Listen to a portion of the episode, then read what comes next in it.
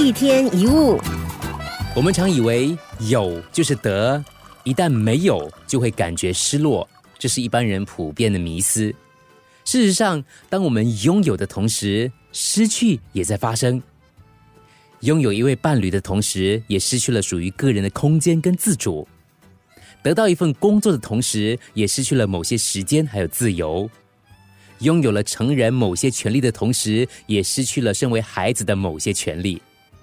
而失去的同时，往往也表示得到新的可能。失去了健康，也许找回了心情；失去一个不爱你的人，也许找到你真爱的人；失去工作，也许创造出其他事业。得失都是相对的。平平庸庸的小人物虽然没有闲钱，可是日子很清闲。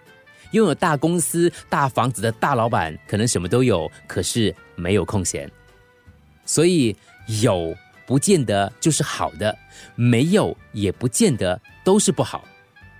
可是我们总是被外在有形的东西所迷惑，都太执着于有，以至于看不出来没有其实也是一种拥有。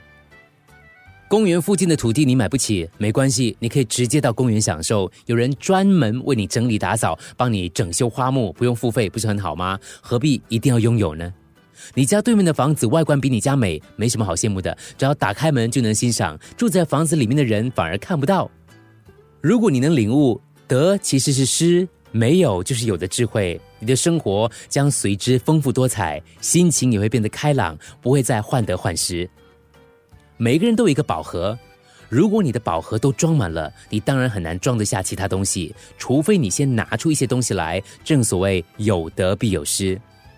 如果你的宝盒是空的，那表示你还有很多空间，表示你想装任何宝物都可以。正所谓没有就是有。一天一物。